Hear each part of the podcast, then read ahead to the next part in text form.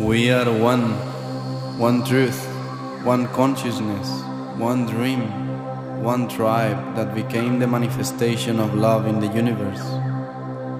The time has come in which our souls will unify the voices of heaven and design a creation based on peace, compassion, unity, and freedom for all. By sharing the seed of our hearts, the true vision is established. The path is always love.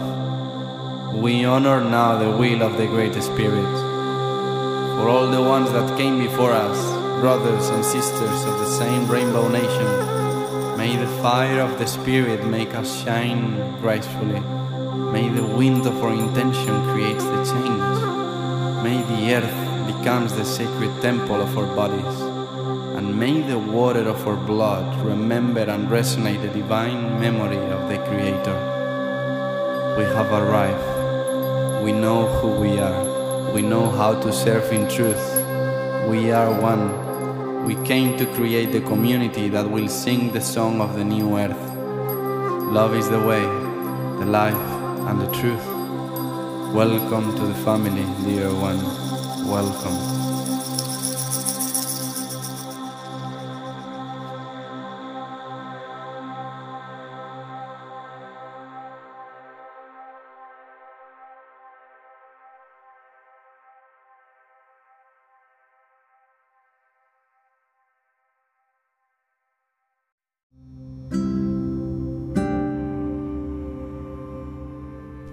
You all for choosing this podcast.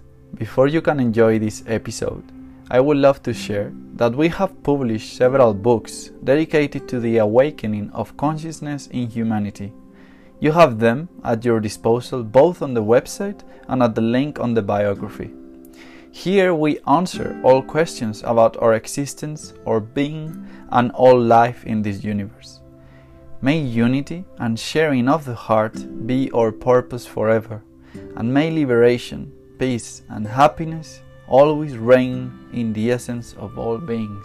Aho!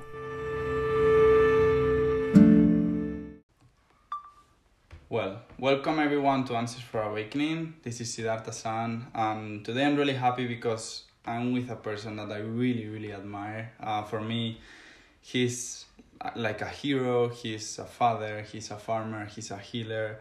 He's doing amazing things on the land of Moss Vale um, in New South Wales, Australia.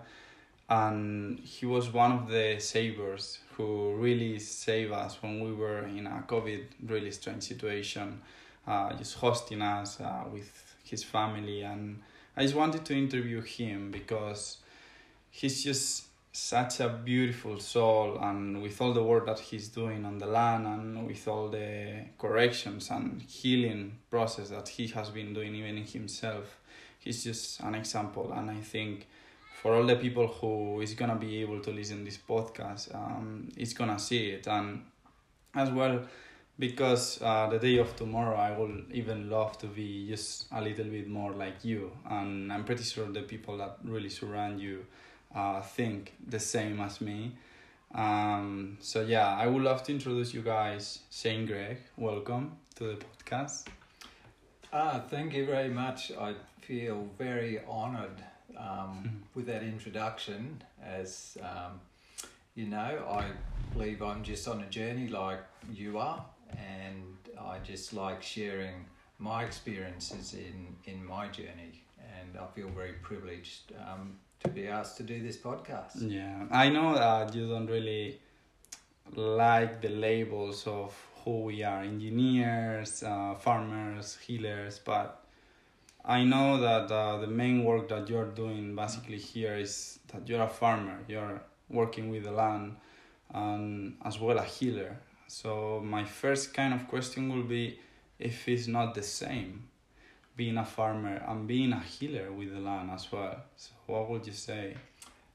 I think if for me, um, it's been a, a circular journey where I was born and bred on the land, and as a child, I believe uh, it was a great place to come up because I was very comfortable in my own space, and I believe I was very connected to everything in nature because that's who we used to play with. Is my sister and I played a lot with ourselves, but we spent a lot of time just by ourselves in nature. So I think as a child, you had that deep connection. And because we were homeschooled as well, so we spent a lot of time even after school, before school, helping on the farm. And that I think has always been there in a deep soul level of that sense of connection to Pachamama, Mother Earth. So for me, when the scripting of education took over, then I got a lot more lost in my mind and enjoyed the world of science and, as you said, training as an engineer. And that experience was invaluable because it gave me another understanding of being able to look at the landscape from a science point of view, but also feel that connection. So it's like I had to go through that journey and to come full circle back to the farm, even though in one sense I, I felt that I didn't really want to be a farmer. I think the other roles were fleshed out and for me in my life, I've never been very good at setting visions or goals, mm-hmm. but I always trusted what happens each day is exactly meant as it's meant to happen. So I think it's that deep trust that was always there, even from a child, has allowed me to have those many, many experiences. And obviously now, the experience of reconnecting, that's what I see it. I'm now learning to reconnect to the land, and that's a challenge because, as you know, um, on a farm, it's run now very much um, in the capitalist way. So it's trying to get that fine balance between running a successful capitalist business plus make sure you have that deep connection with the land and, and all its intelligence. So that's my journey at the moment is learning to to balance both those sides.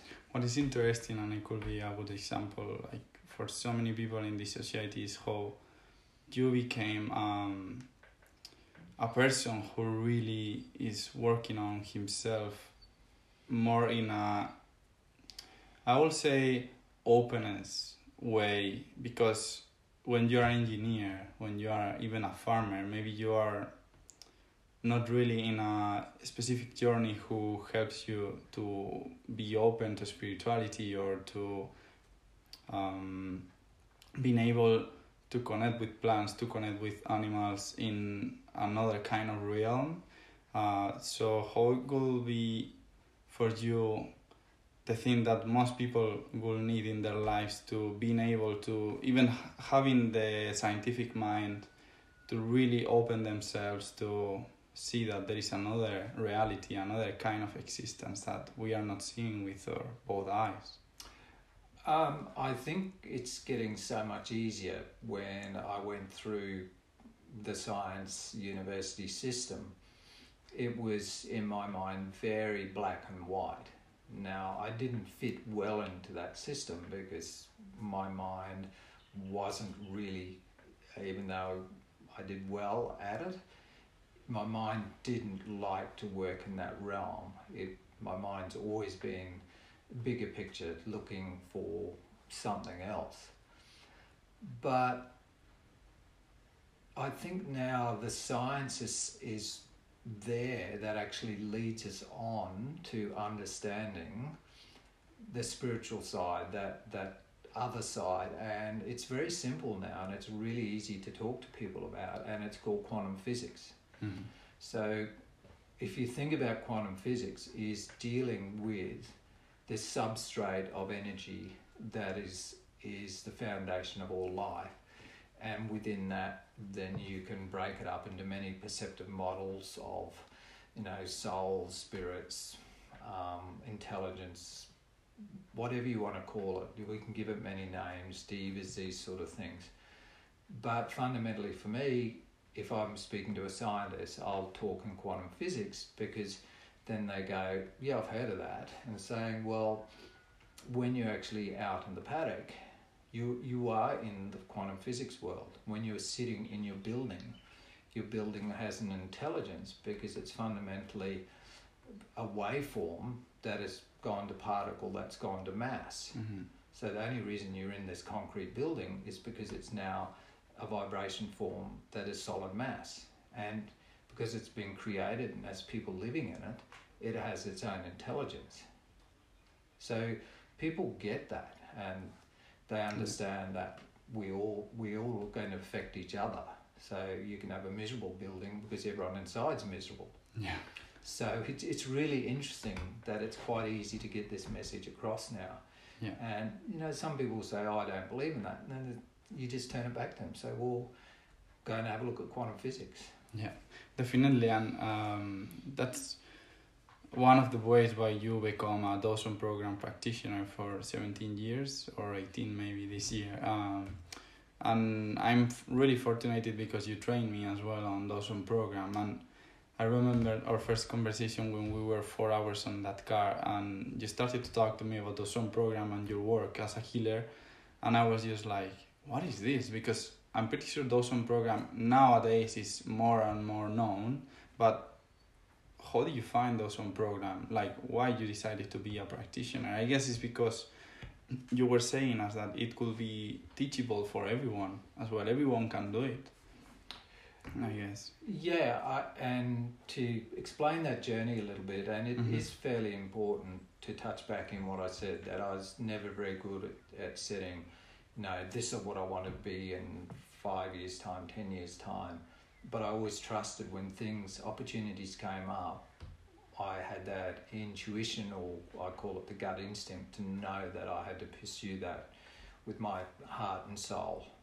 And then you get to a point and then you say now what's next? So i've been never one to get stuck.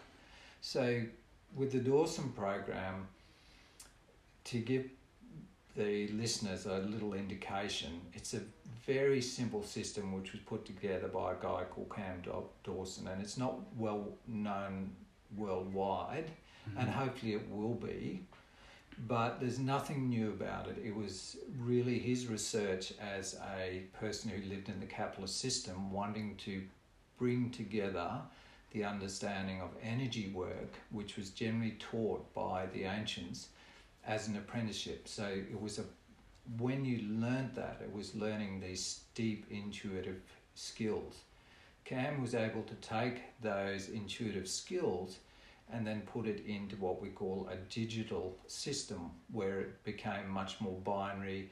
If you follow this process, this will allow people to heal themselves. And it was always promoted that it's a process where you are the facilitator, not the healer. The only healer is the person who's Mhm. been worked on, they're healing themselves.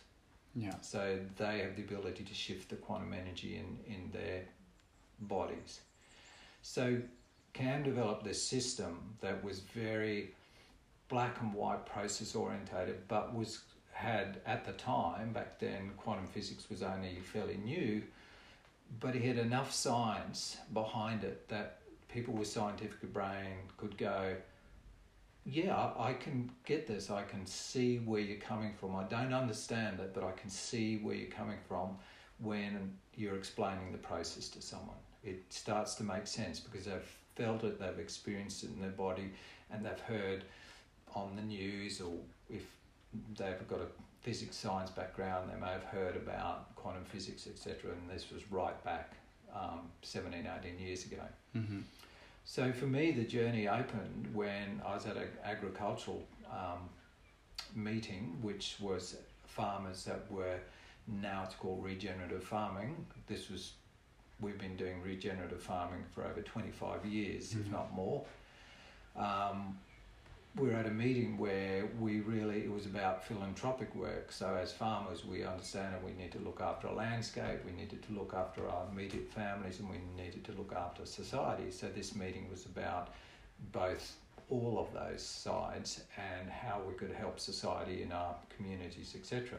Mm-hmm. And one of the other farmers there, um, he had actually learned the Dawson program under Cam Dawson, and he's a farmer from Tasmania who's got a very big organisation and also a qualified um, lawyer. Mm-hmm. So he comes from this very intellectual background, Yeah. and he actually worked with someone who was struggling really severely emotionally, and this person stood up the following day and said, "Look, I'd love this guy to." To explain what he did to me, because he said, "I'm a changed person. Yesterday I felt this way, and today I'm shifted. You know, Yeah. it's I don't know what's happened. And what he did, it was a correction. It was yeah. So he In had a, he had a correction from this Yeah. guy, this farmer from Tasmania. Yeah. So I was gonna ask you like, what means the word correction in ourselves? What do we need to correct? So again, I get stuck on words. I, Yeah, I don't even the word correction Yes. is a word that I'm not overly comfortable, but Yeah. it's a word that Cam wanted to use because he wanted to move away from seeing this work as having any religious context, Mhm. any ancient woo woo context. So he used very modern words. So at the time was you have the ability to correct this in your body. Mhm. So a correction has been used in the Dawson program because we say, okay, look at your leg length. It's Mhm. not correct for you. One leg's longer than the the other. Yeah. Look at your eye movement. It's not correct. Your eyes aren't moving correctly. Yeah. So that's where the word correction comes from. And then we'd say you can correct yourself up. We need to facilitate this process with your subconscious mind to get it to switch on the ability of your body to correct in the physical as Mhm. well as the energetic. Yeah. So that's where that word correction comes from. Where if you go to most other modalities, they'll talk about doing a healing with you. Yeah. So we're going to do a healing today. Both words are exactly the same.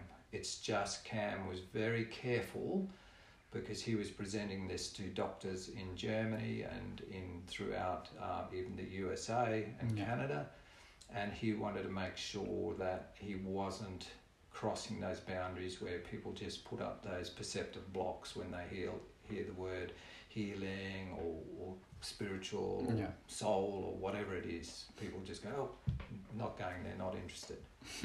Definitely. Yeah. And it will be as well for the audience, like because they are hearing about the Dawson program and corrections or all these changes or in our body, in our realm of existence uh, as body, mind, and soul. Uh, but to help them to understand uh, what is Dawson program is about, it's through the field of epigenetics with analyzing the chakras, the meridians, and the auric field.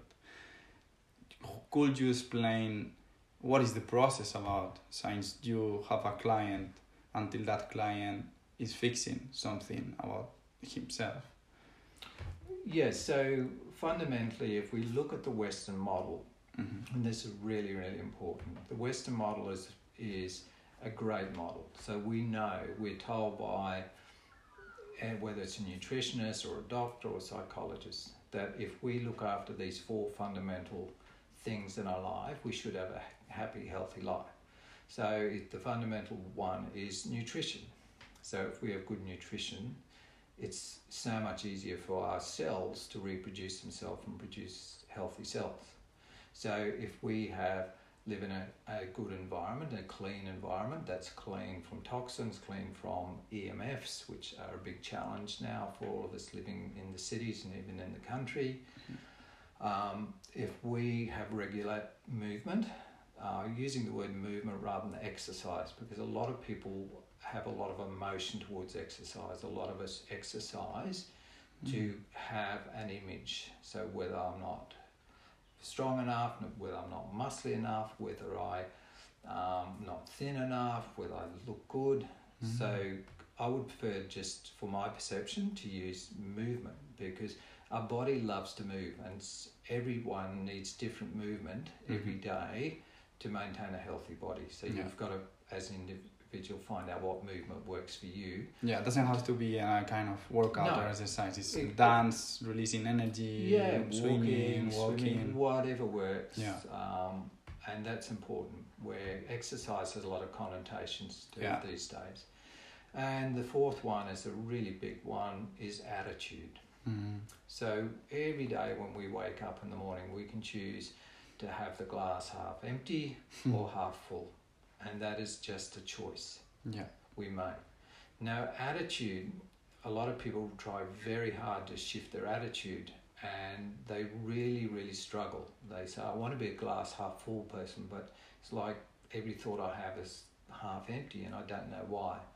Mhm. And this is where the fifth element, which is covered by the modalities that all the ancients used to use, and that's working with the fundamental energy systems Mhm. that uh, make our body live. Without those energy systems, our body cannot live. There's no life. So, very, very simply, everything that's got life on this planet has to accumulate, and we're just going to use a word life force. So, life force is accumulation of the energy in the quantum field to a level where it can start to allow particles to accumulate, mass to accumulate, and obviously then in the human and plants, Mhm. cells to, to live. So without that life force, and the scientists now are starting to understand that, we have no life. Yeah. So our body is fundamentally um, carbon, minerals that we get from our food, water, air, and life force. Mhm. And that's how we create cells. So the Dawson program, like all other healing modalities, whether it's Reiki, um, all the energy healing systems, their whole role is to get the systems that create life force back to their optimal level. Yeah. So that's really important. If we look at it as that simple, simple thing, that's what energy modalities are going to do. But they also affect dramatically those other four ones we, we talk about. It cannot, or you can't separate them. So if your nutrition is poor, it's going to affect your life force. It's going to affect the energy systems. Yeah. If your attitude's poor, it's definitely going to affect the at the energy systems. And right here now, in the Western world, in Australia, the medical fraternity is saying 85% of all illness, physical Mm. illness, is due to emotions. Oh, definitely. And this is related with. Uh, uh, sorry for interrupt, but I'm reading Joe Dispenza work, uh, Becoming Supernatural, and he was just telling the story of this girl uh, who lost his husband because his husband, uh, her husband, sorry, uh, commit suicide, and she just started to bring all these chemicals, the emotions of the loss, every day of her life, just remembering.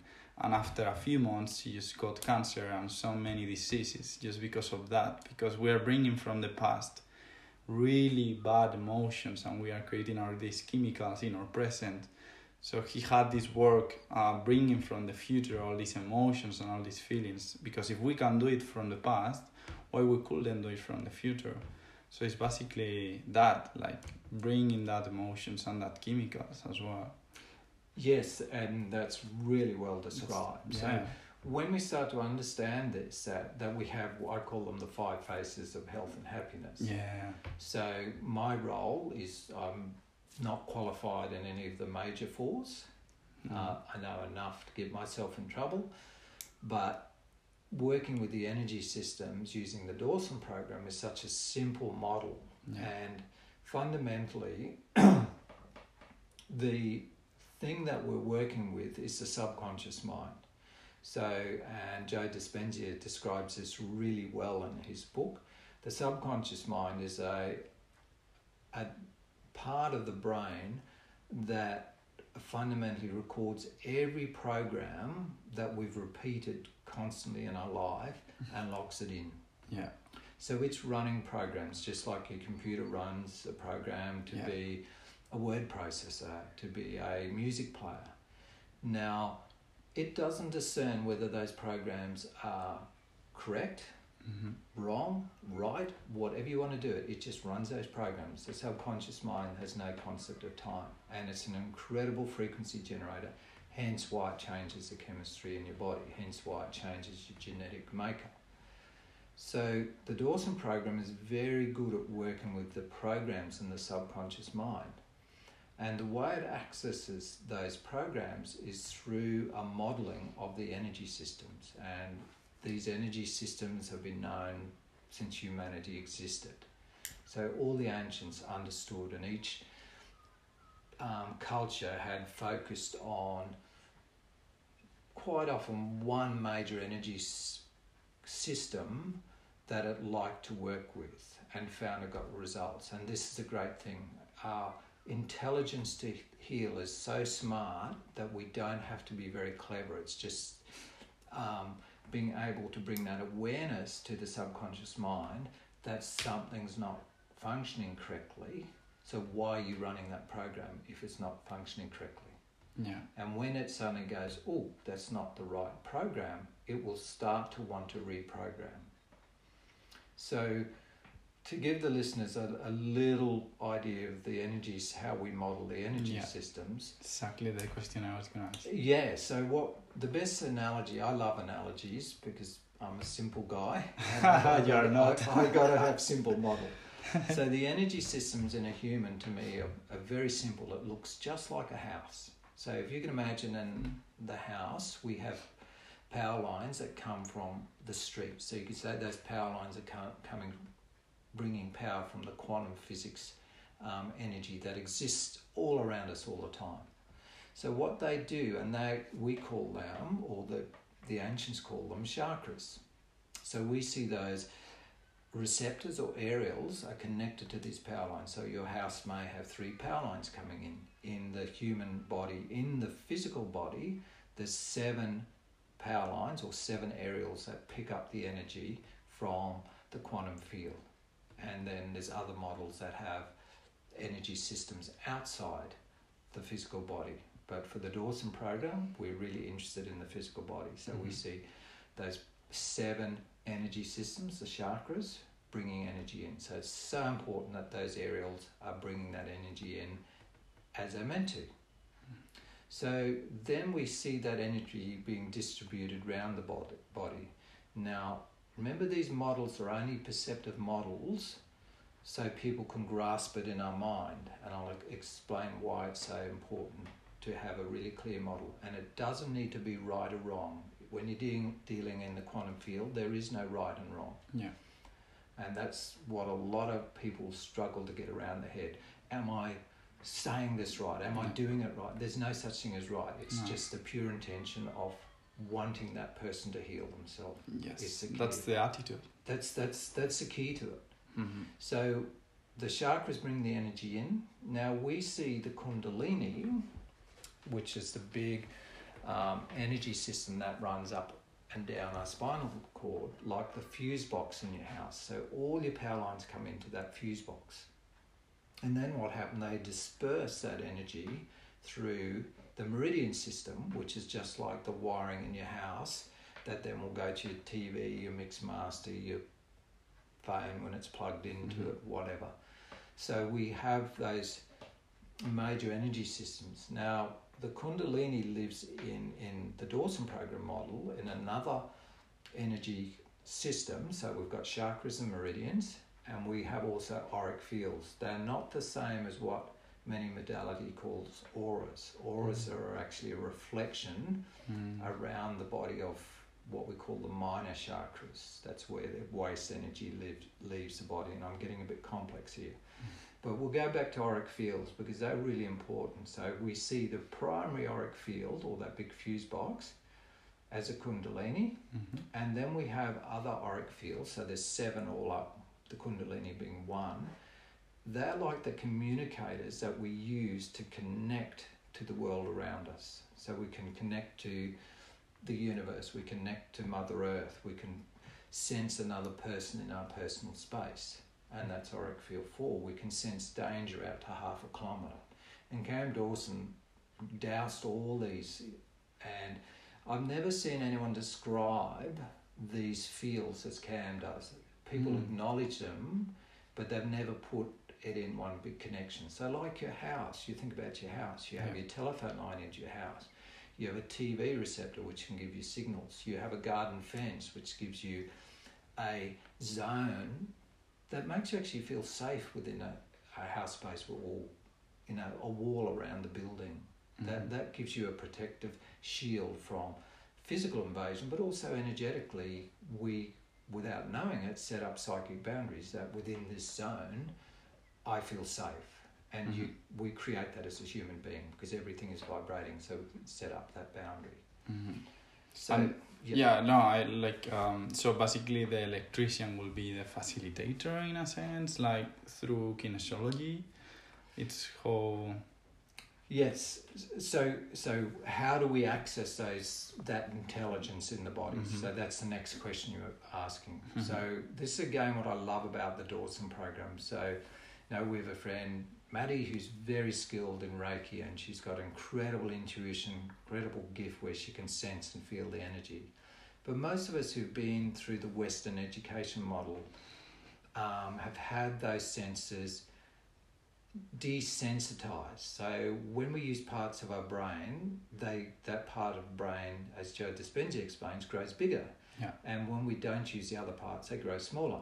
So we've switched down a lot of the senses that people who do hands-on energy healing have switched up and actually physically grown those parts of the brains that sense and feel all of that to a bigger level. And Mhm. also when you do that, then you connect much more to the universal, the quantum physics realms to be there working with you with that client to switch on the healing. The Dawson program uses muscle testing, which is a classic of the modality of kinesiology and was developed by um, a chiropractor many, many years ago, where we have a natural instinct. Everything that has to find food, so animals, bacteria, has this instinct when something is toxic to it, its body will actually have a little reflex where it jerks a little bit and the muscles go weak Mhm. and then it goes about its business. So it will just avoid that food. So we can use that reflex to tap into the intelligence of the subconscious and the quantum field. So we can use intelligence through that client to tap into wherever you want to go because Yeah. remember we are all connected. yes, yes. So the muscle testing is the the core diagnostic tool that we use. So when we get a strong arm, it means that whatever the, we've said to the client is true to them. If we get a weak arm, it's not true to them. So if we put up a nice clean apple against them and pushed on their arm, and apples they weren't allergic to apples and their arm stayed strong, you could say that food is fundamentally good for you. If we put some chemical on that apple and put it up, their arm may test weak. If the body basically couldn't handle that chemical, it would start to make weaken their Yeah. energy systems. So Yeah, and, and not just um, not just that. Like you can, it's just everything through questions that you are facilitating through your own channel to the client, but as well you can do it on yourself, with animals, with plants. That's so so interesting, and for me it was like so. Actually, yeah, we are all connected, and you can see it through muscle testing as well. Like before you have a conversation with plants or with animals you are testing them with through your own muscle testing or through the pendulum right That's correct. So once we, we got that concept that we are all connected and that everything has an innate intelligence, you can use uh, a pendulum, which is just another form of muscle testing, tapping into the intelligence of whatever you're focusing on. Um, or muscle testing yourself for someone else, or for a plant, or for the landscape, for a building. Um, you can tap into everything. Now, why I love muscle testing or dowsing, it keeps me out of perception. So if I make a clear statement, uh, such as all chakras are functioning correctly, and the client says yes, I totally trust that. yeah That's what the client says. I'm not interested in working there. Yeah he's So- saying it through the muscles Yes, through the muscle testing Through the muscle test. yeah So it's right here, right now. It's true to them. yeah Um, if they say no, then we can track which energy system, which chakra may not be functioning correctly. And we can do that with landscape. The landscape is energetically in right relationship. And you hear I'm making statements rather than questions. Statements, you get a much more precise response to your pendulum or if you're self testing for the landscape. So, if not, then if we have an understanding of the energy systems and landscapes, which there's plenty of great books that come up with really, really good models, Mhm. um, we can do that. Now, for people who may have done energy work, um, they're saying, well, that's very black and white, and that's why we call it a closed modality. So we're actually doing this in a closed system where if we're doing it sensing and feeling, so you may be just standing with a client and feeling things coming up in your mind, in your sensory mind, so it may be Mhm. a feeling, it may be an image, it may be a smell. That's what we call open sensing. Mm. So the the trick with open sensing, you need a lot more skill and your your senses to be very attuned. So people like Maddie and other Reiki masters use this. Um, your your monks, your great spiritual healers, Mhm. the ancients, they did it all open healing. The Dawson program is a great place to start because it teaches you this very binary, what we call close healing. And to me, it keeps you out of perception. So if I went to you and said, Oh, I'm sitting here with you and I just sense this is happening to you, Mhm. whose perception is that? Yeah. It's mine. It's not your truth. But if I turn that into a statement and muscle tested you and you said, yes, that's is true to me. You then- think it's projection and reflection as well? Yeah, so I could be projecting that onto you. Where if we check in with a muscle test in a place of pure humility with no expectation of an outcome, then the person's intelligence feeds back exactly what they want to work with you. Yeah. So that's why, to me, the muscle testing or the dowsing, working with any of this is a great place to start. And sure, a lot of time I will work open, but before we come up with any words, I will always check in with the closed system to make sure it's appropriate to, to even speak, Yeah. because otherwise I could put project a perception that's not their truth. Yeah, and with that, like when you are doing this work with your family, how do you separate between Shane, the father, and between Shane, mm, the Dawson program practitioner?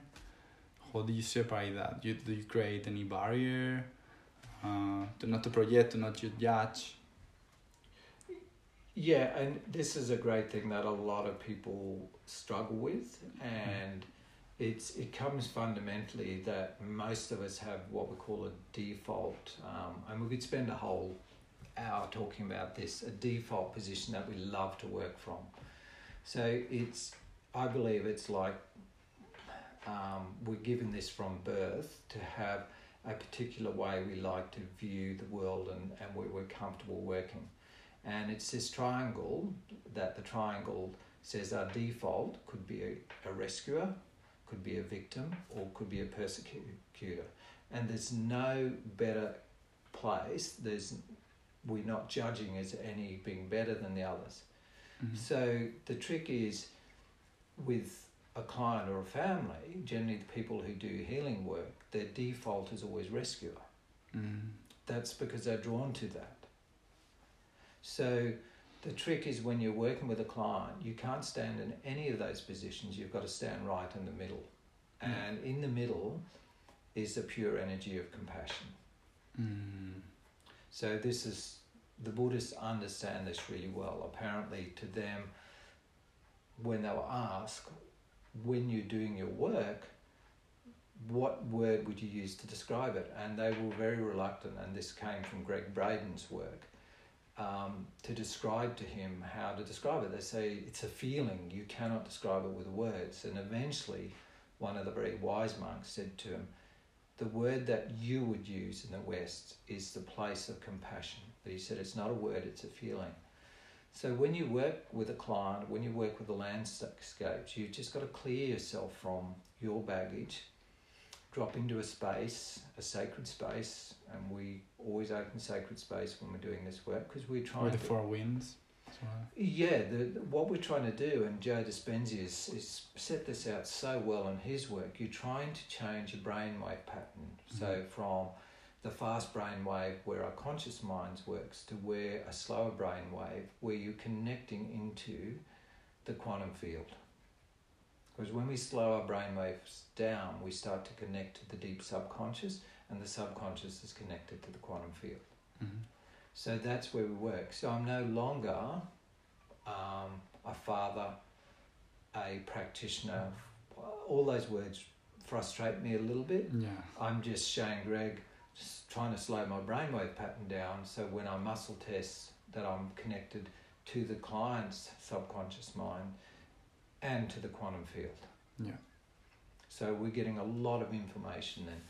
But you don't have to. The Dawson program is so um, so well designed that even when I first learned this, I couldn't even remember the statement. So I used to just point at the statement and push on Yeah. someone's arm, and they would heal themselves. I didn't have to do anything, and I say trusted in the process, but I always worked from a place of humility. Mm. It was never about me. It was always about the best outcome for my, for the client, for the child, for the landscape, for the animal. Yeah. And how do you treat your own judgment when you are treating a client and this client is bringing to your story something that triggers you? Yeah. So, um, and that's the difference. Is I don't see myself as a practitioner. I just see myself. Every client that comes to me is going to teach me something about me. And I say that to many, many clients, even new clients. I'll say, You are here. Obviously, there's something you want to work with, but you're also here to teach me something. And most of them look at you like you're mad, but by the end of the session, I can tell them exactly what they taught me. So maybe they have triggered an emotion in me that's come up in them. And as long as I'm working from that place in the middle of that triangle we talked about, the place of c- compassion and humility, I can witness that in myself without getting caught in it. Mm-hmm. And then I can say, wow, sometime, someplace, it will be time for me to work with that or time for me to resolve it. So it's a, it's a great process for actually witnessing the opportunity for yourself to grow and keep this healing journey going Yeah. through working with clients, working with landscapes, working with animals. Working with um, with clients, um, I guess that generates on you like a sense of purpose as well on bringing to the world a kind of evolution in, in, in consciousness in a sense like what would you say is your ultimate purpose on this action that you are doing with clients with the land Yeah, I mean, I think what you're looking at is I'm just on a journey. Hmm. Now, we must remember every human on this planet, every animal on this planet is a healer in their own right. We've got the hmm. choice to heal or not to heal. yes And that choice is obviously free will. So it doesn't matter what we do, what level. So you could be someone who was about to go and strap a bomb on your back because that's your conditioning of your society and walk into a marketplace and blow yourself up. And as you're walking down that marketplace, you have an epiphany that I'm no longer going to live in this hatred. Hmm. Take the bomb off, get rid of it, and walk away. Hmm. So you've healed, and also you've healed many others that obviously didn't get caught up in your journey. So we're all healers. We all have that free will to actually heal the world. And this is where you may have heard of the Ho'oponopono, the Hawaiian healing method. And their philosophy to me makes so much sense that you don't actually have to work on the planet, you don't have to work on anyone else, you only have to work on yourself. Because you affect everything on this planet, everything in this universe. And as you shift your journey, so if you again using another David Hawkins, his level of consciousness, if you shift your level of consciousness, the smallest amount, you affect the whole universe, you affect the whole world, you affect your family, you affect your your farm, whatever it is. So I see my role as working with people, clients, whatever you want to call them, is actually my journey. It's not something special, it's just my journey. So I may have been born into a country where I was living in anger and chose not to put that bomb on my back, Mm. which would have affected an awful lot of people. Yeah. So you can see each one of us is a healer. And I think this is the greatest thing to just become aware of that. And then every day we wake up going, what can I do that will make a difference to me? What can I do that will make a difference to me to be a better person? Not better in, in the physical world, not about body image, not about conscious mind, it's just energetically what can I shift that will shift my level of consciousness? Yeah, because if we are a manifestation of the universe itself and we are shifting all these things into be a better individual, like it's what you say, we are just changing everything, leading with example. And nowadays, with all the COVID situation, like has affected me on my family, and I was just reflecting on that as well. Like, what do you think is happening with when we talk about death. I know you did a workshop um, a few weeks ago on Brisbane about death, and you were treating with the five regrets of death. What do you think is happening in the Western world when we start to talk about accepting death or being aware about that death? It's something. Um, yeah, uh, and I think again, our, our scripting, sometimes our religious beliefs, Mm. all of that has unfortunately um, moved away from its core roots of helping us understand how the universe, how the quantum field works. But if you fundamentally understand the simplicity of the quantum field, and to me, the equation E equals mc squared, and even now, the m has changed in the science world. So they don't see the m as mass; they see the m as energy. Mhm. So if you think about about that and saying we have a body that is mass, but there was an essence of energy that had intelligence that allows us you to be who you are and me to be who I am. So fundamentally, in the science world, when our body's no longer needed, it will break down into its components, back to dust, and you know, when you hear the death rites from any religious thing, they say dust to dust, ash to ash, Hmm. um, air to air, heat heat back to heat, yeah. moisture back to moisture, and the essence of us can never be destroyed. Mm. So when we understand that, but when we're caught in the body of mass, we forget we're also a body of energy. So the biggest challenge with the human race now is to start to reconnect back to the invisible world, to the quantum world. Because while we think we are individuals and while we think we are just pure mass, then death becomes very frightening because you think about it, it's the death of the ego, it's the death of my Mm. possessions. I don't have my possessions. I've worked all my life to own this big house or to own a farm, and hear the words I'm using to own all this stuff, and now I'm going to lose it all. You know, I'll never see my family again. So you see everything as as a physical thing, which you can see it get burned, and you say, I don't have that anymore. I've lost. I'm in grief now because my house got burned. But the reality is, once I think we as humans start to accept death as basically it's just the soul, uh, the the body is no longer needed, but we move into another realm. Now, while we're in this physical body, it's very difficult to understand that other realm because we, we're too dense.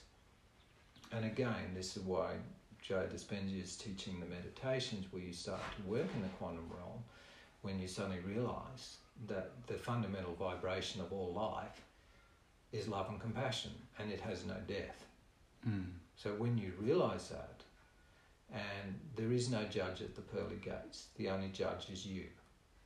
And so once we get away from the religious control, which, and I, I believe every Bible is a roadmap to life, it's just how we've used perceptive words to distort that roadmap. Yeah. And remember, the words I'm using is also going to give people, um, they will say, I don't think that's right or not. And straight away, that's how it should be, because we've got to sense and feel this. This is not stuff that you can really describe. We're just trying to use words to, to give people ideas to go out and discover it for themselves. Yeah. So for someone who's hearing this podcast, it's like, oh yeah, um, so yeah, Shane has had this journey and he has all these ideas about death, but I'm feeling death coming, uh, maybe in a familiar member or maybe into myself, like how can I just realize about all these things that Shane is saying? Have Shane did any course or how did she uh, how did he accept the idea of death? Like how can I be helped by this? Because even the idea or the concepts of death is just this um, bridge into another realm or into liberation. Like how a person in the Western world can realize about all of this, how we can help in a sense with all these concepts. Um, What do you think? Yeah, look, there's many, many people talking about death and dying, and many great models out there. So, for me, it, it's if you feel this is something important, then go and research it. But the, the biggest thing that I've seen with people who die in peace rather than in anguish is they've deconstructed their lives. So, they've actually reviewed the crap they've been holding on to, which the ego still wants them to hold on to. Hmm. So they've reviewed the I love yous that they didn't say, or I forgive you they didn't say. And quite often it's I forgive me is the biggest one. Hmm. I forgive me for the things that I believe, and hear the words I believe I didn't do correctly. When, when you start to do that, then what happens? You deconstruct all the things that are holding you back in life.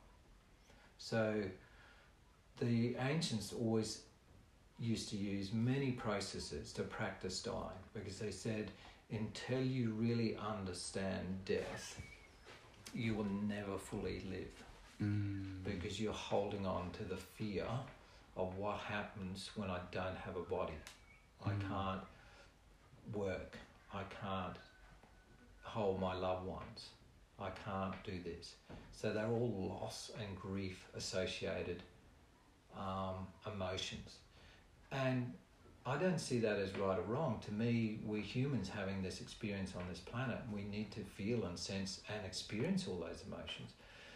But for those who choose to go on the journey of really wanting to live life to the fullest, then starting to understand death for themselves, and no one can teach you this. People can, like now, talk about models, but when you understand, when you experience things that feel like dying, which is grief when you lose a loved one, or maybe loss of financial or loss of whatever, then you start to understand what death's going to feel like Yeah. because that's when you've got to deconstruct your whole life in a very short time. That's a judgment. There's only one judge, and it'll be you. So, Definitely. because if you think about the universe logically, um, whether you want to call it God or whatever, doesn't work in duality.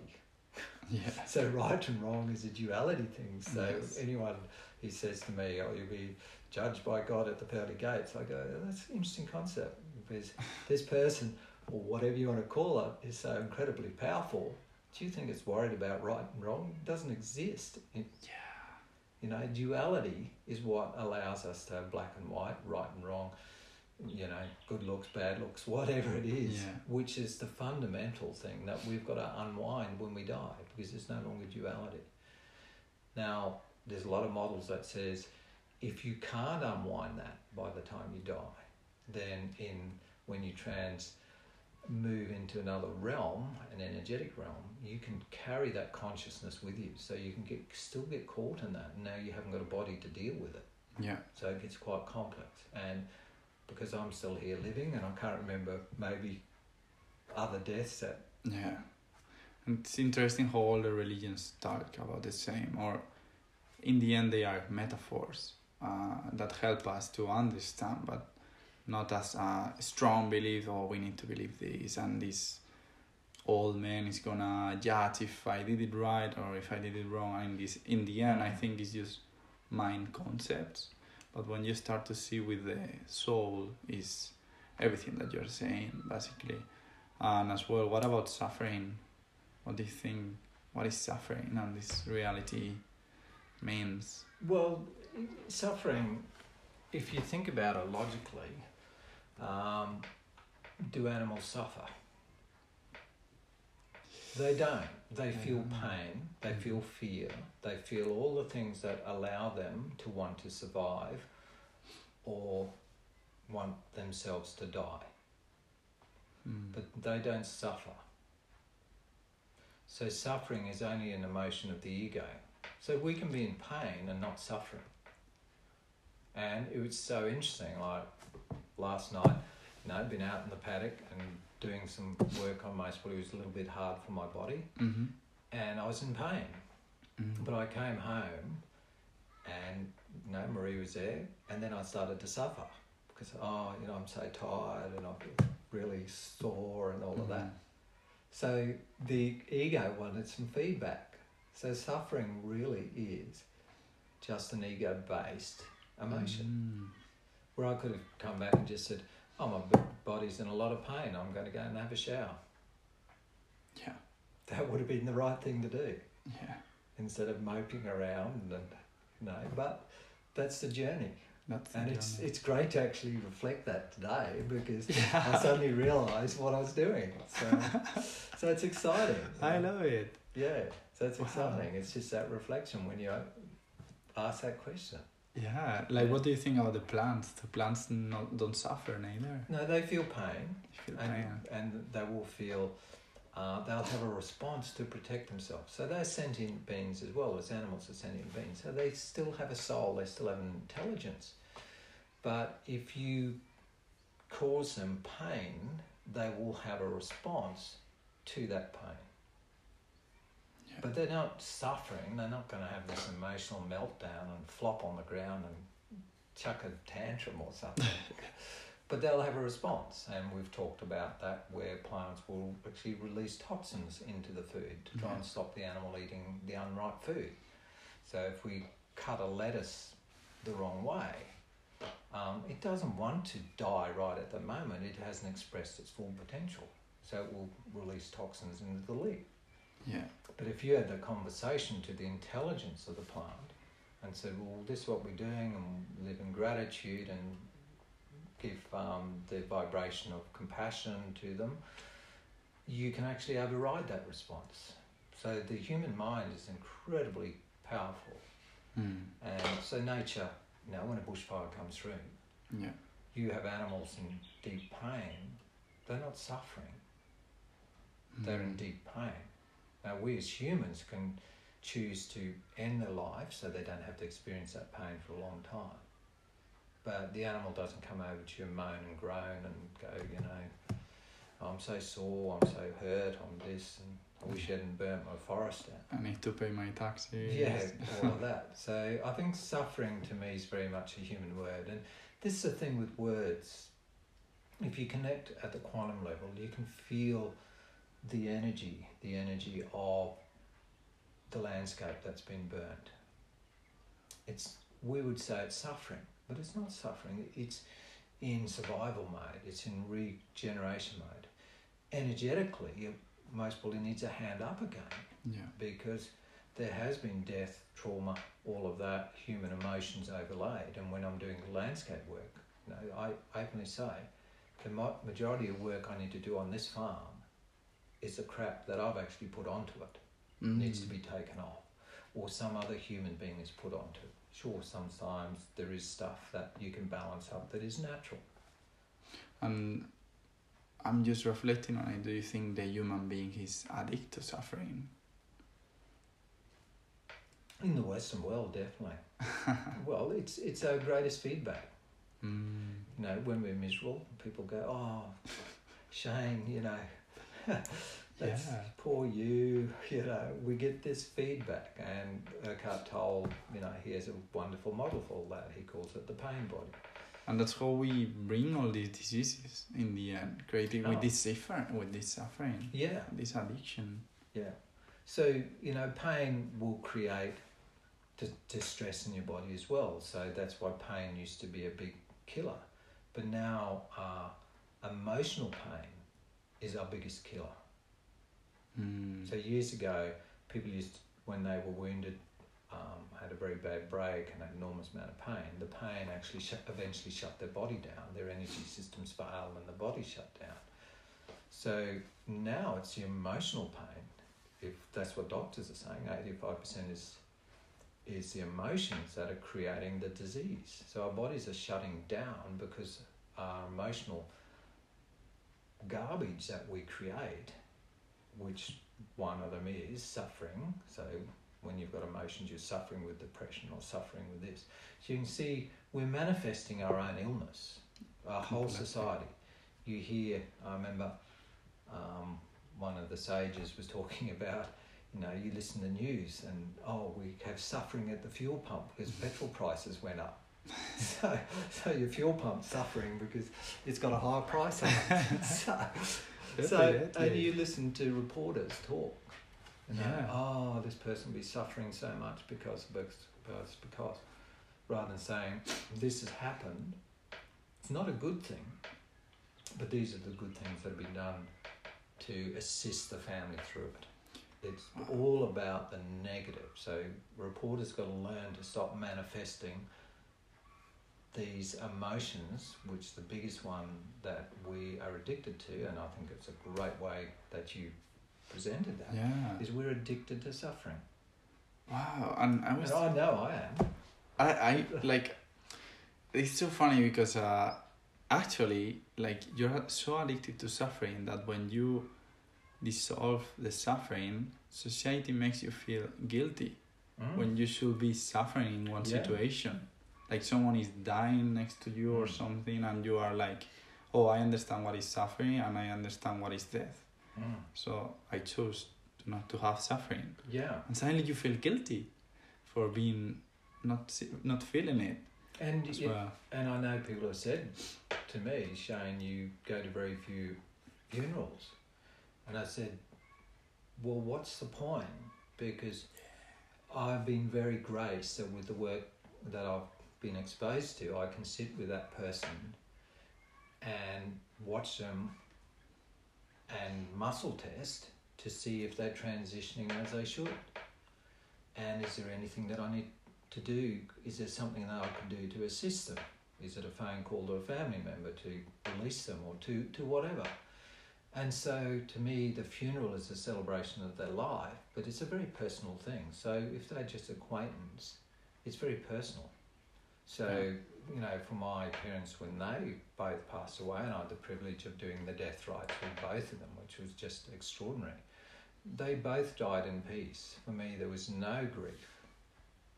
You know, you still have those emotions of loss, because you can't just go and have a conversation or give your mum or your dad a hug, hmm but there was no grief. And yes it's like you said, I felt a bit guilty, you know, I haven't cried for the, the loss of it. But no, we had a wake for them, and we just had a big party on down on the farm, Ah. and we drank beer and told funny stories and appreciated. Uh, my sister and myself appreciated everything they'd given us as as kids and as adults, and that. So it was a celebration of, of their life, That's acknowledging amazing. that they transitioned into wherever they go very, very peacefully. Now, in tragic accidents, you don't often have time to do the work on yourself, and that's why tragic accidents often leave a lot of what we call um, unfinished business, and this is Mm. where um, there are models that say this is where ghosts come from. So it's it's stuff where people get stuck in the earthly realm in the Yeah. quantum field. I don't know if you wanna go there. Uh, no, that's another conversation. No. Okay. Um, no. Okay. So basically, as well, I wanted to ask you about uh, animals suffering or not, and it's really interesting. What do you think about eating animals? The consciousness of eating animals, the animals suffering or not in society. Um, because I'm pretty sure, like in the end, I have been being vegetarian for ten months, and now I'm eating animals again but i know it's about the intention about the blessing about the the awareness of where is this meat coming from. Uh, how this animal died how this animal live.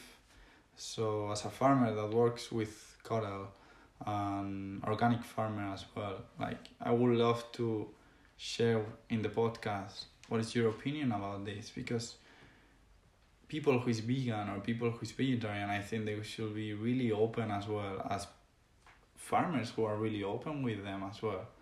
And i think it's really interesting not to close up into ourselves or into trend things without seeing the opposite um, subject who is against us or whatever because in the end it's as you say use concepts use ideologies and it seems that we are forgetting about to be just open our understanding and seeing life with more awareness in a sense because for example with suffering oh we don't feel suffering we feel guilty. Why don't why we don't feel everything? Or why we don't go deep into the contrast of what we are doing as well. Uh, yeah so you wanted to There, there's a lot of questions there. yeah. So we'll just stick with the animal one. Yeah. Which, and look, for me as a beef farmer and a meat eater, hmm I've, it's been one of my biggest issues that I've had to work with is Mhm. actually the actual killing of the animal. So it's always been a challenge for me. And so for some people listening to this, it's they may not be able to contemplate ever killing an animal. And that is totally okay. That's where you are on i'm your pretty sure everyone have killed a mosquito one time in their life yeah, well, you, you, yeah. So, if we go back to just looking at everything's a sentient being, everything's connected. So, if you look at that, then you're saying whether you are cutting a plant and eating it, whether you're taking the fruit at the right time is the optimum way to take um, a plant's gift to, to us to survive because whether we like it or not, we can't eat grass.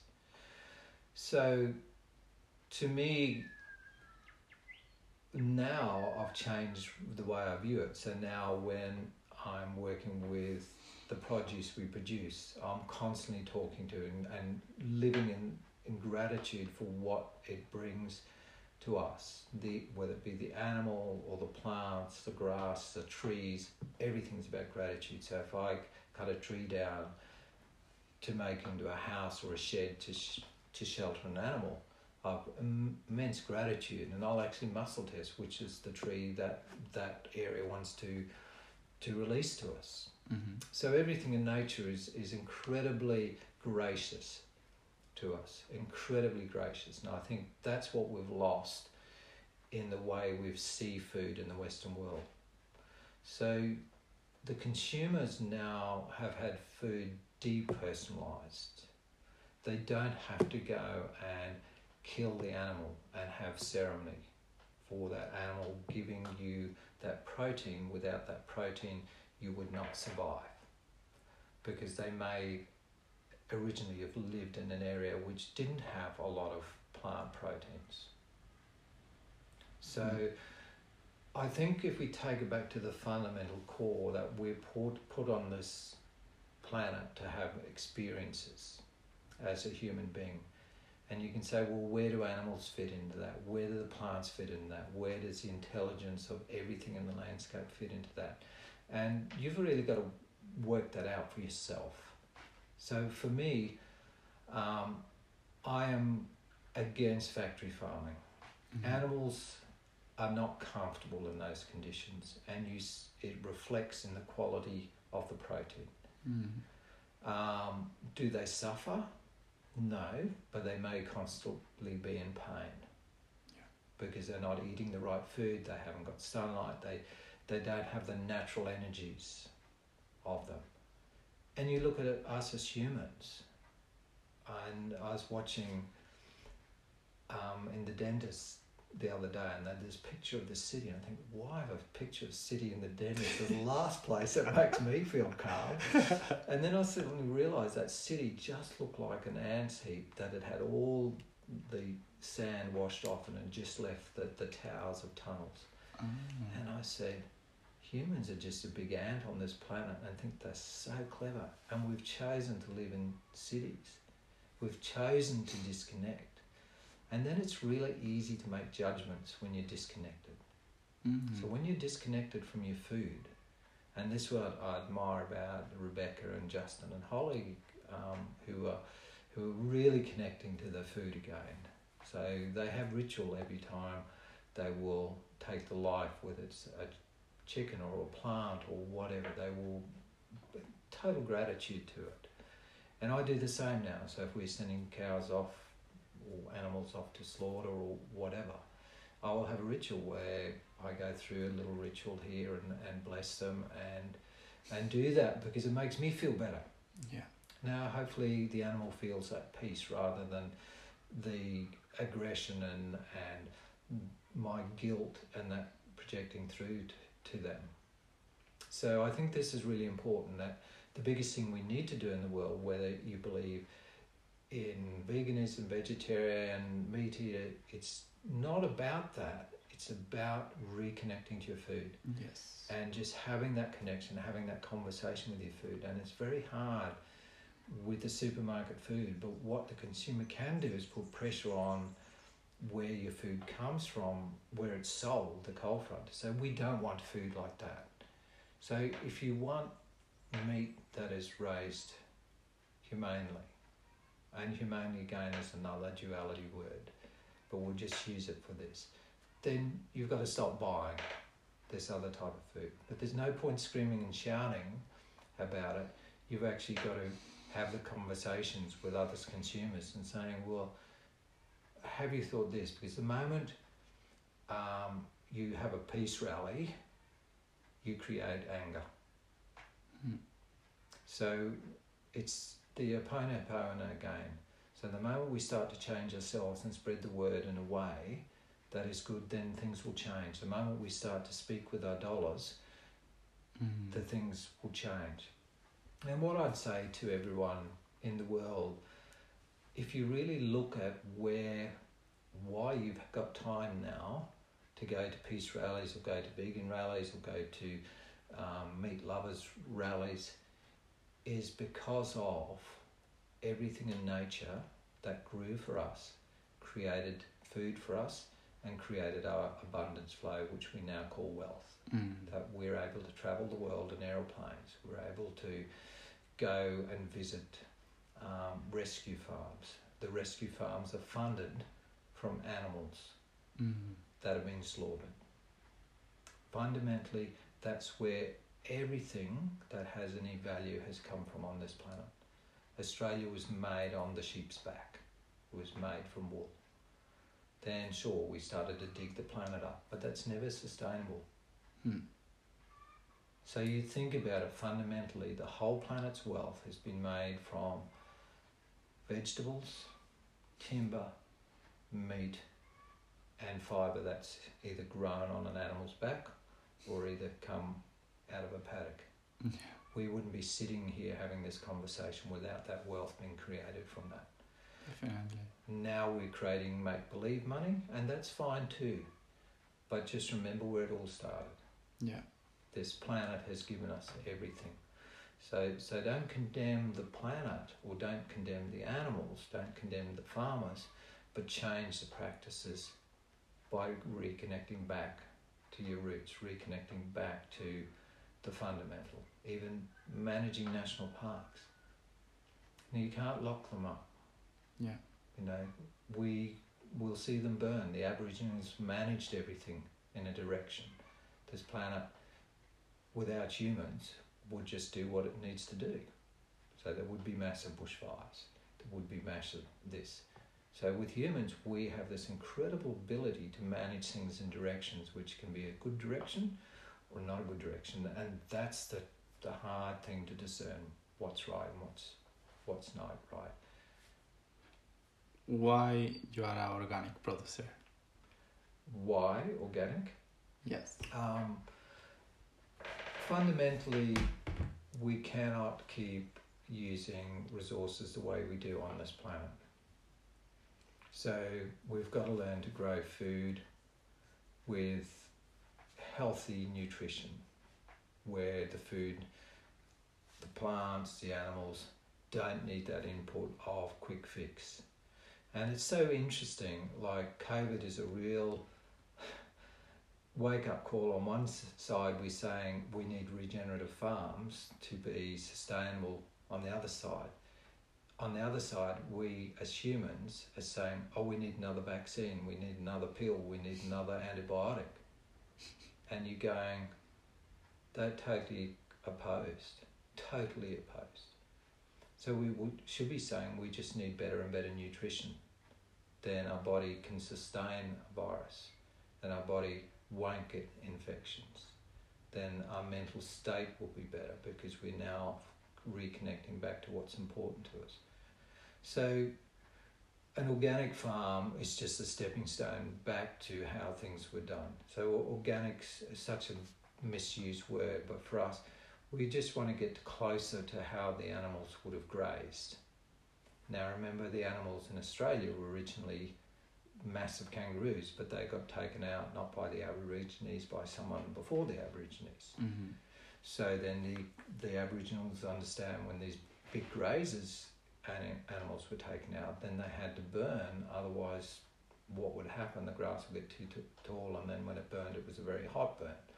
So they developed systems over 10,000 years to manage for the smaller grazing animals. So we now have the ability with larger grazing animals again to manage even national parks with good science and potentially putting bigger grazing animals into those areas that could sustain it for a very short period. And this is what organic regenerative farming is about. It's about using all the tools of nature to allow nature to express for the benefit of nature and the benefit of humanity because humanity unfortunately needs a lot of food hmm. because that's the biggest issue in the world is, Yeah. is humans so Yeah. So- And um, uh, so basically the um, the regeneration that you are doing on the land. Um, so this, there is this uh, documentary on Netflix called "Kiss the Ground" that explains it really well. Um, but you started to do it years ago with the cattle. Like, can you explain to the audience who is listening to the podcast basically what are you doing uh, with the cattle? uh, how are you moving all the cows into different fields and what is this creating on the land how are you healing the land basically Yes, so um, originally in Africa and, and America, um, across the world, where there were big grazing animals for safety because they had um, big predators, your lions and tigers and cheetahs. So they used to mob, and so what they do is graze an area very, very heavily. And because of that, they had to keep moving. So every day they'd move onto fresh paddocks, fresh paddocks, and keep moving. So what that does is all the plants, what we call perennial plants, grasses, are, there's certain are annuals and some are perennials. Perennials grow all year. Mm-hmm. So those plants developed a system where when they were grazed down very quickly, their root ball would die. And when it dies, it actually releases minerals back into the soil.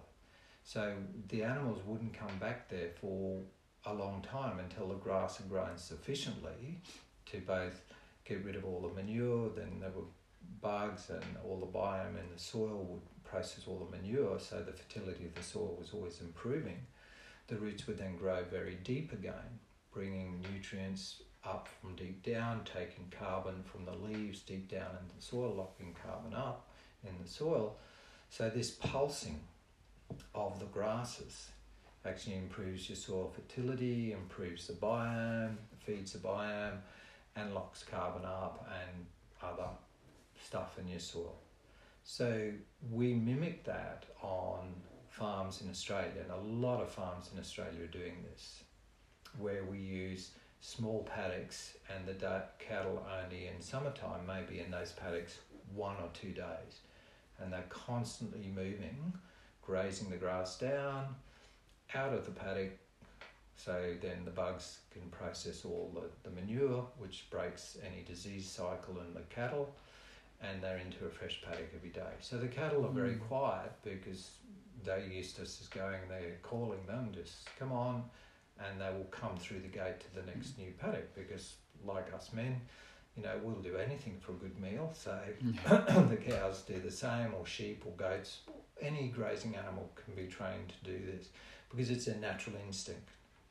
Yeah. And they're happy, happy when they do that. They're not having to hunt around try and find a bit of grass that hasn't been pooped on or peed on, or you know.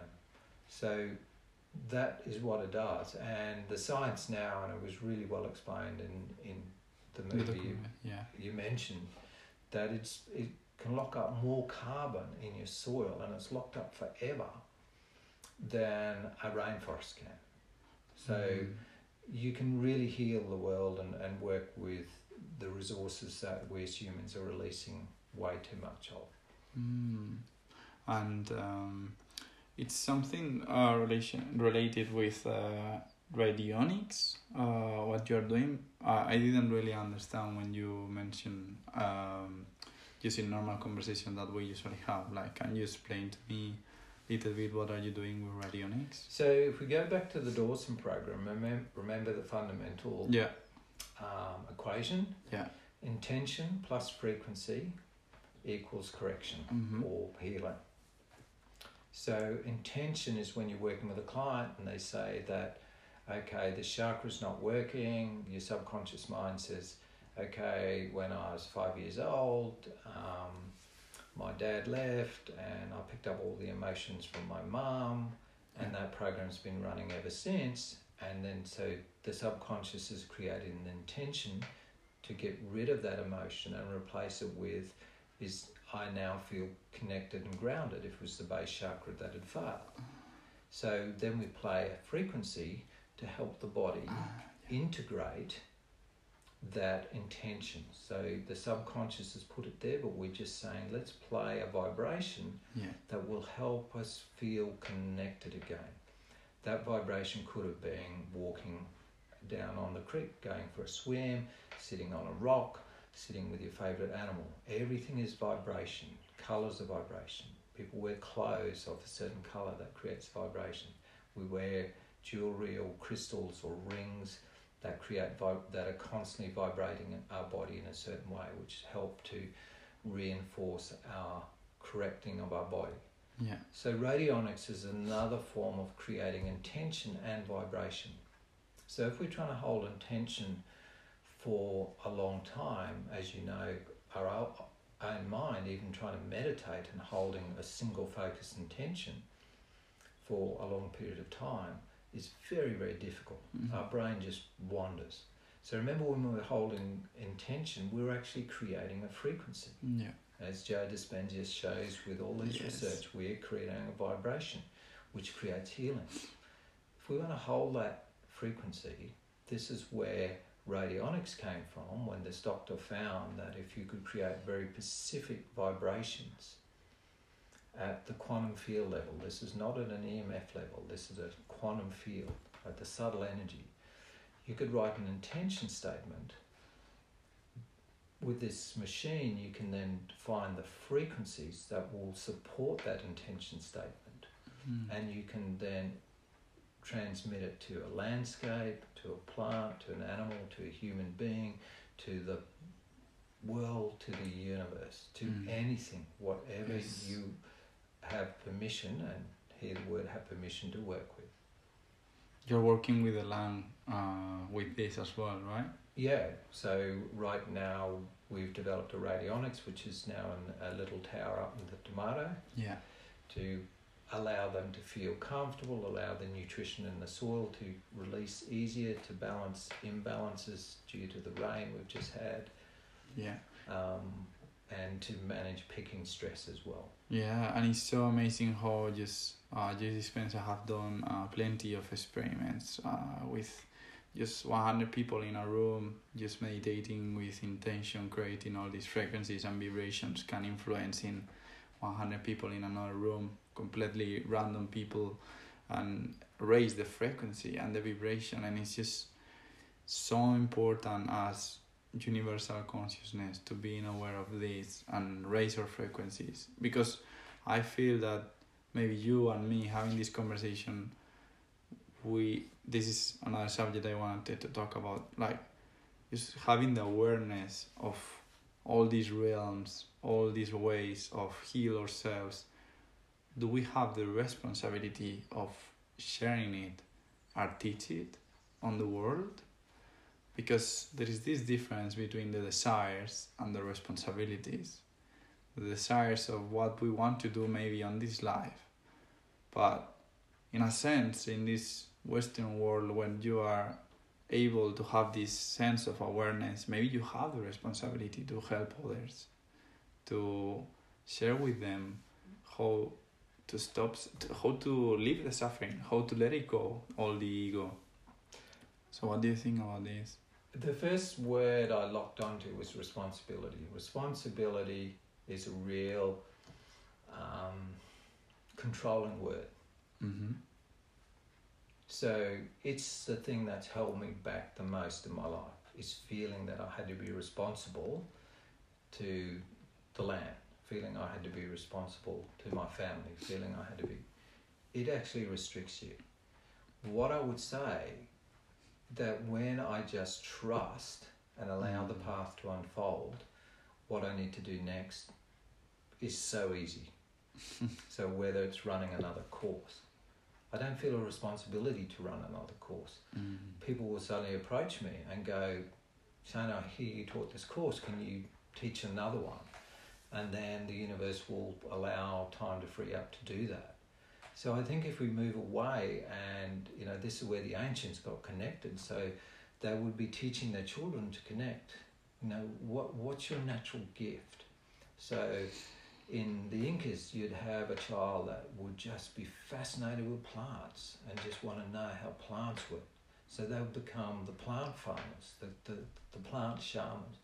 Now they would be out in the paddock working hard, growing the plants, and the other one would become the water shaman, who would, who would study the water and just want to know how the water worked and how interacted with the plants. And so they, they didn't go to university or didn't have a, a guidance offer telling them. So I really believe when we start trusting ourselves, and um, if I can dig it out, there's something Lucinda and I developed, and she's still working with. Obviously, she's looking for where she fits in in this planet. But the biggest thing I think you can do is just follow what at the time you feel, and passion's another word that I struggle with. Feel, feel that you what you're pulled towards. And as you're being pulled towards it, you will naturally go and seek information. So in this world, we've got an incredible ability to get information quickly. So even last night, I was looking up more information on on rewriting the death, uh, dying consciously course. Mm. And you know, it's so easy to get more information, more models, more other people's perceptions on how they see it. And so when we get that information, then we have to turn it into knowledge. And to turn it into knowledge, we've got to start applying it. So you've got to out, get out, and just do it. Do your first course. Do your first um, Dawson correction. Do your first whatever. It doesn't matter whether you got it right or wrong. When you really trust, the universe is going to support, and that client that comes to you, that um, podcast that you're going to release will find the right people who are ready for what you've got to share. And as you do that, then you've got to let it go. So you don't have an, any emotional attachment to what you've achieved. And then it becomes wisdom. Yeah. I always remember this sentence you said Yeah. on the on the training, of the Dawson program. Like um seek it or get it and it's inf- it will be information uh, and then practice it and it will be knowledge and then share it and it will be wisdom Yeah.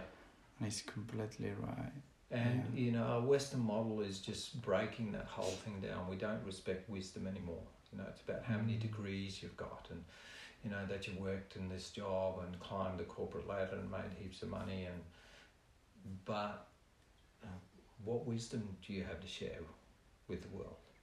mm. Where you know you spoke to the people years ago, and and you big the people who start businesses are very wise people because they never got caught in the system. But now we see so many of our businesses across the world are short lived because they don't have anyone at the top who's actually wise. Mm. They have people who are very academically accomplished with a lot of information. Some of them have some knowledge, but very few have wisdom. And yet you look at some of the oldest businesses in the world, and I think it's in Japan, they're 250 years old, and they've got a, a vision for the future out to 100 years. Wow. But they've got very wise people still running them. They employ all the academics with all the knowledge, all the information, and teach them to turn it into knowledge. And hopefully, out of some of them, they'll find some that will have the wisdom Mm. to carry on the business in the next hundred years. What could be this wisdom about that the world needs The wisdom, the world needs a lot of wisdom right now. So we've got a lot of, so much information, and this is what people forget that we've got a lot of information, science information, one side or the other side. We've got all this, and we've got a lot of people saying, "Oh, look, this is the right way to go," and other people saying this is the right way to go. But we don't have anyone having saying, "Hey, let's step back and have a look what we're actually talking about. What are we actually talking about?" And it's the same as the debate with climate change, same as the debate with viruses, same as all these debates don't have a lot of wisdom coming into the conversations. But there will be people in the background, because now I think people with wisdom are doers. They're just doing the right thing. That's going to change this world. Yeah, I'm pretty sure uh, the audience is pretty amazed with you. And uh, yeah, just to end the podcast, like I have just this question that came to my mind, and another one that for sure. Like, how do you find your truth? Because people is just hearing so many true, like, amazing insights. But how do Shane find his truth? It's something I struggle with every day to work out whether I'm living in my truth. Mm-hmm. But I think the greatest thing is to learn to, truly trust yourself. And I know another Dawson practitioner, um, wonderful lady. We sat together at dinner and we'd always played this cat and mouse game. It was like she could actually read your mind without permission. and one But this day- the woman can and one, one day, she she always treated me with a bit of disdain because Mm. she'd been uh, Cam's apprentice. And one day I said, "Why, why do we have this funny feeling between us?" And she said, "Shane, for one thing, I can't read your mind. I don't know why." And I said, "Well, I never realised you were trying to do that." and then she said, "The other thing, I don't believe you trust yourself." Mm. And it was fundamental. She was dead right. That on one sense, I had this deep trust in myself, in another sense, I didn't. So I had this constant conflict. And even today, that looking for truth exists every day. I'm looking for truth. Is this what I'm going to do? And as you know, now I'm in another transition in my life. But I know we don't have to look for it because it exists. And when we just trust in whatever's going to front up the next day and are looking for the signs, the signals, we're actually starting to live in our truth. So you've been wanting to do this podcast. Now, your gift of healing will most probably be your voice and your message that you get to the world. So this to me is the fundamental of truth of just trusting that I need to do this. Shane's hard to pin down, you know? and but you kept persisting because you knew in your own heart that you had to do this. And I think that's that trusting, and that's where truth lives. Wow. I just got so emotional and I love it. Like, that's so true. and I think truth as well is when you really Oh, feel that vibration. yeah, as we, as we both did, and it was Yeah. just a, a very special moment. Wow. like the universe just suddenly went, yeah, you've just got it. Both of you. wow. So- Um, yeah, so just to end, I, I just love the interview. I'm just so amazed by you, like every day. And for you, always will be this question who heals the healer to end this podcast? Who's Who heals the healer for Shane Gregg? I'm the client. Mm. Whoever comes in my life. Today we're at a healing moment. You made me confront, you know, truth. Mm. So here we are sharing this experience. So this is a healing moment for me and a healing moment for you. So when when we're open to this, this is what heals us. So my ex mentor said it won't be long when we don't need energy workers because we'll all, all be just connected anyway. So we'll be having conversations that we'll be healing ourselves and healing others just within a conversation is what's happened here today. So it's very, very special. Yeah. Yeah. Thank you for this. I love you. Well, thank you.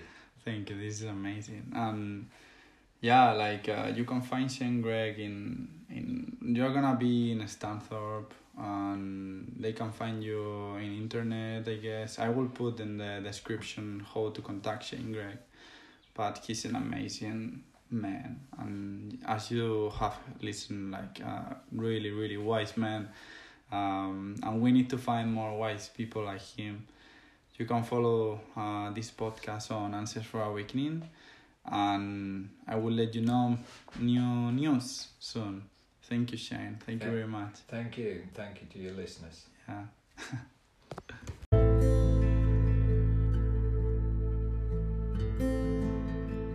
Thank you very much, family, for listening to us, feeling, and living with us this experience to remember who we really are. If you want to support us to bring more content, examples, and incredible people to this podcast, you can contribute by sharing with your family or community the episode, meditation, or guidance that inspires you the most. And if you also want to support us to continue in our purpose, you can offer a donation that will help us continue with what we are most passionate about. You have the link in the description of the episode. I love feedbacks and we are always available to receive you or offer other ways to participate, such as sharing messages and personal questions from the community and the podcast. We are one. Let's make our prayers heard. God bless us.